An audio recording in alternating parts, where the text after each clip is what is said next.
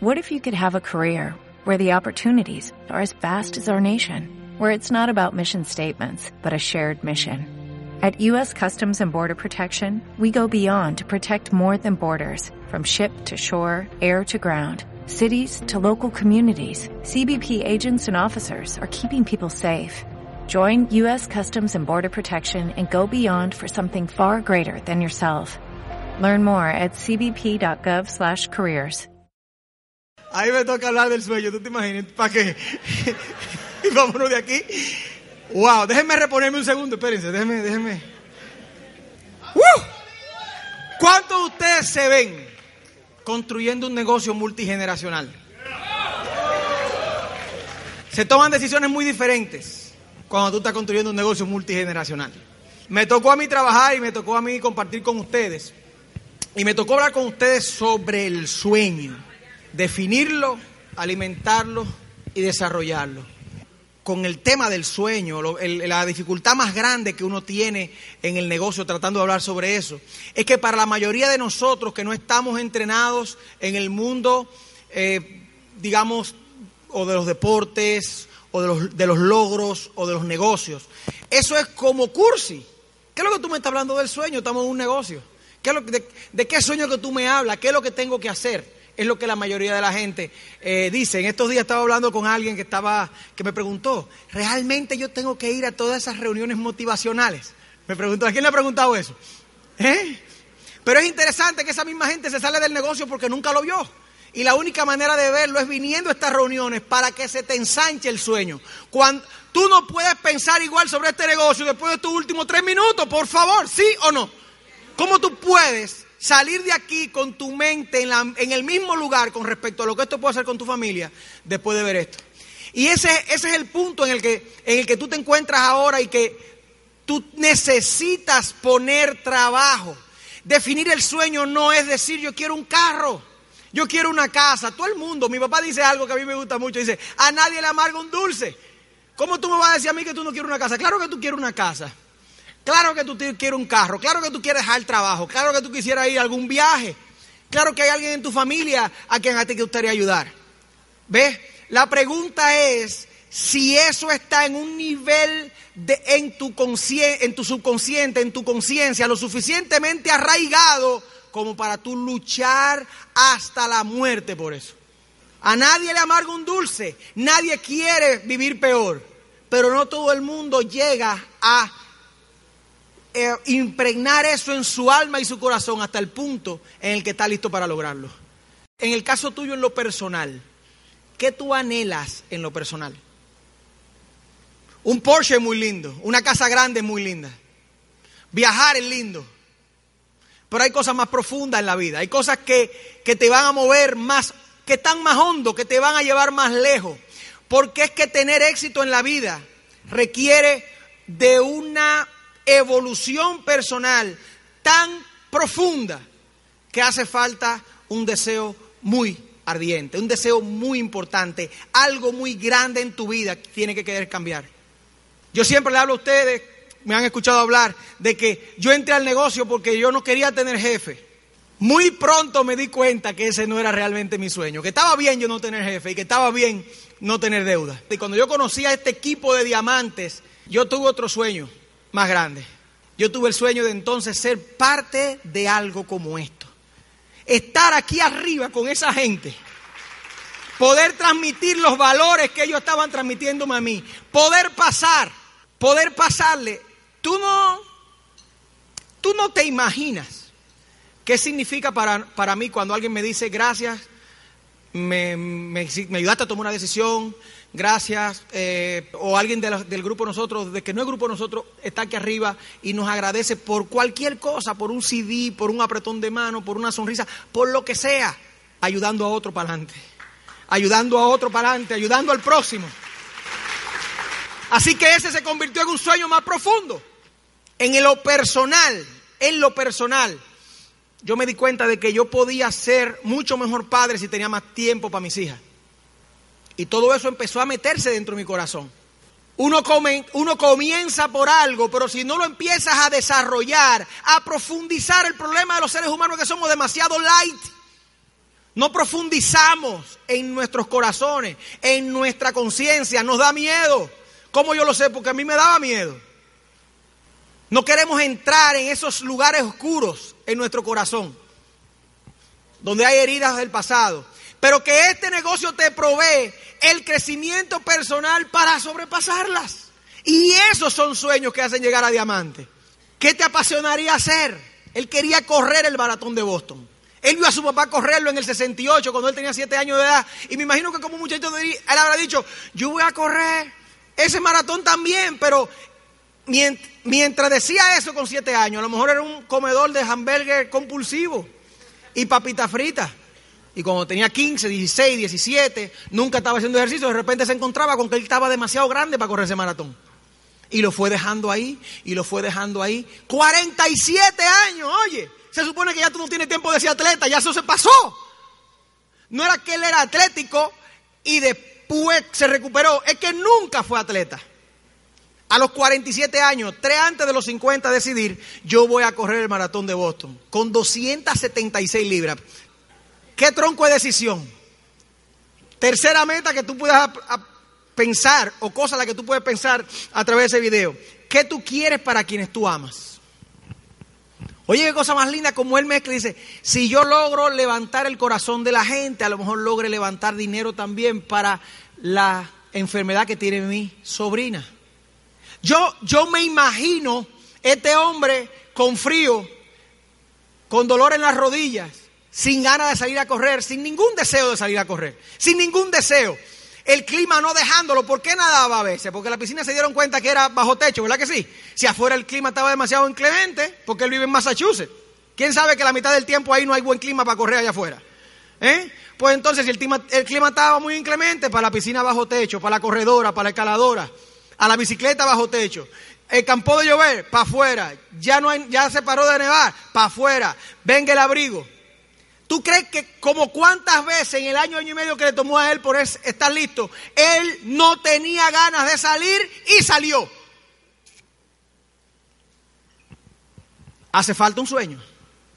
Hace falta algo, una combinación de cosas que tú tienes que hacer el trabajo de buscar dentro de ti. Yo recuerdo el sueño inicial mío y de Michelle de dejar de ser empleados y de pagar deudas, porque eso, lo, eso nos impulsaba a trabajar. Ese sueño era suficiente para que Michelle y yo fuéramos unos trabajadores incansables. No quedarnos en la casa, todos los días en la calle, manejar las millas, hablar con la gente, estudiar el negocio. ¿Qué fue lo que nos llevó entonces? Nuevos sueños, sueños más profundos, más significativos. Nos llevaron a darnos cuenta que poder lograr esos sueños necesitaban de una transformación más profunda. Yo tenía que fajarme con el monstruo mío. Yo tenía que callarle la boca al monstruo. Yo tenía que, yo tenía que decirle al monstruo, óyeme, tú no sabes tanto como que tú crees sabes. Si tú supieras tanto, ya tú fueras. Tú sabes tanto que sabes lo que tú sabes. No sé si saben lo que le dije. Empezar a buscar adentro de uno. Empezar a buscar las respuestas. A leer entre líneas. A cacharse uno mismo haciendo lo que no es. Pensando lo que no es. Distraído. El sueño te permite, desarrollar un sueño te permite a ti poder profundizar. Y estos son algunos consejos de cómo tú empiezas a profundizar en el sueño. Míralos, velos, tócalos, acércate a ellos. Has escuchado un millón de veces que haga un mapa de sueño, hazlo, compadre, hazlo. Hay gente que lo enseña y no lo hace el mapita de los sueños. Pero no es solamente hacerlo, Ojalá tú puedas ir a ver el mío en el baño. Y vas a darte cuenta que hay un montón de láminas que están doble y triple, que yo le he pegado otras cosas encima porque lo que tenía ya no es, es otra nueva. Eso cambia. Tu, tu sueño cambia con tu autoestima. En la medida que tu autoestima sube, te atreves a soñar más grande y mira qué pasa. Tú empiezas a caminar de la misma forma como tú empiezas a creer en tus sueños. Si todavía tú no te crees ese primer sueño, no hay forma de llegar a él. Cuando te creas el siguiente sueño, entonces el primero está hecho.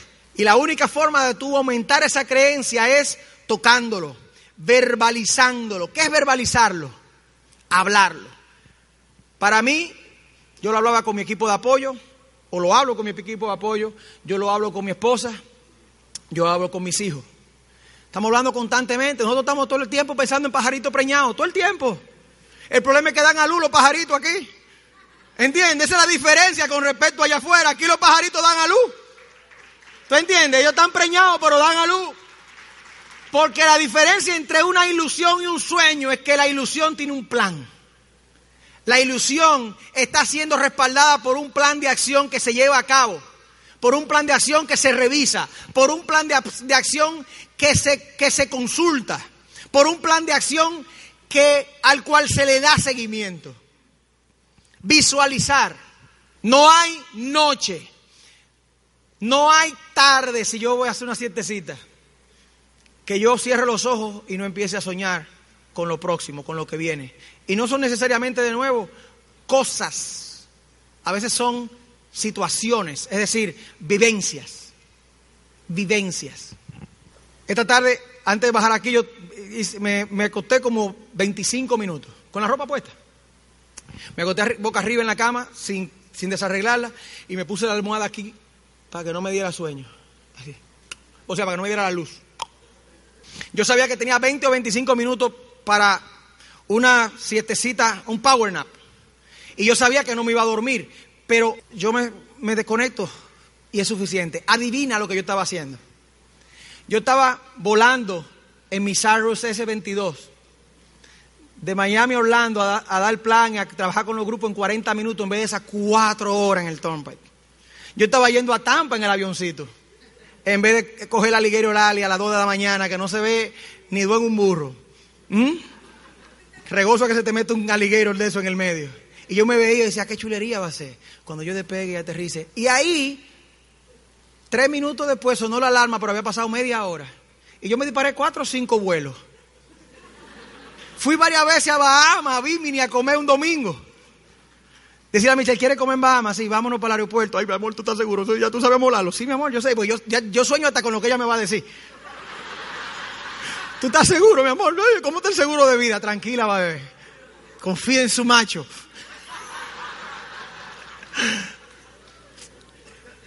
¿Ve? Cuando me quedo esas noches solo en el hotel, por ejemplo, ahora cuando estaba en el que a mí me da un, me da una, no me duermo. Me meto, en la página del Cyrus, me meto en la página del Diamond, me meto en la página del Piper, cuál es el más caro, cuál es el más barato, cuánto cuesta comprarlo, cuánto cuesta liciarlo, cuánto eh, la hora de vuelo, cuánto gastan. Mm, cuando voy a la reunión del board, que hay uno de los diamantes que es piloto, le pregunto, ven acá, y entonces tú viniste para acá, ¿y qué tiempo te tomó de Carolina del Norte? Oh, vine dos horas y media, no me digas, ¿qué tú tienes? Ah, yo tengo un Piper Malibu, no me digas, ¿y cómo se, y cuál ha sido el susto más grande que tú has pasado? Ah, una vez me, que me metí en unas nubes, yo no tenía, eh, eh, ¿cómo se llama? Eh, instrumento, y entonces tuve que llamar a la torre control para que me ayudaran a salir, porque en ese momento tú no te a lo mejor vas volando boca abajo y tú no te das ni cuenta. Digo, wow. Si un día me pasa, me acuerdo del tipo, tengo que llamar a la torre de control. Tú me dirás, Aguilera, tú estás loco. Está bien, he estado loco por 20 años, déjame así, no me, no me arregle. Déjame así. Yo, yo recuerdo cuando yo me di cuenta que tenía que mantenerme constantemente pensando en para dónde yo iba. Era la única manera de llegar. Porque lo que me arrastraba a mi situación era muy grande, era, muy, era mucho. Yo recuerdo, a ver, en aquellos tiempos no había como ahora CD, pero yo leí en un libro de W. Clement Stone y Napoleón Hill que pusieran un cassette sin fin, eran unos cassettes que no se acababan, que eran así. Y, yo, ya, mira, se me quedó, eso fue hace 17, 18 años y todavía me acuerdo, de, todos los días, de todas maneras, me vuelvo mejor y mejor. Y decía en el libro que lo grabara con mi propia voz, porque solamente mi voz tiene acceso a mi subconsciente. Así que yo cogí mi grabadorita y grabé una grabadorita de esa. ¿Tú te acuerdas de esa grabadorita? Parecía en caja de zapatos. Pues ahí, can, el siglo pasado, los que se ríen que se acuerdan son viejos igual que yo. Entonces, yo metí el casetín y puse, todos los días de todas maneras me siento mejor y mejor. Todos los días de todas maneras me siento mejor y mejor. Y yo me dormí oyendo ese cassette. La primera dos noches Michelle empezó, pero tú estás loco. Y tú te vas durmiendo eso. Digo yo, shh, óyelo tú también, estate tranquila. Todos los días de todas maneras me siento mejor y mejor. Adivina qué pasó.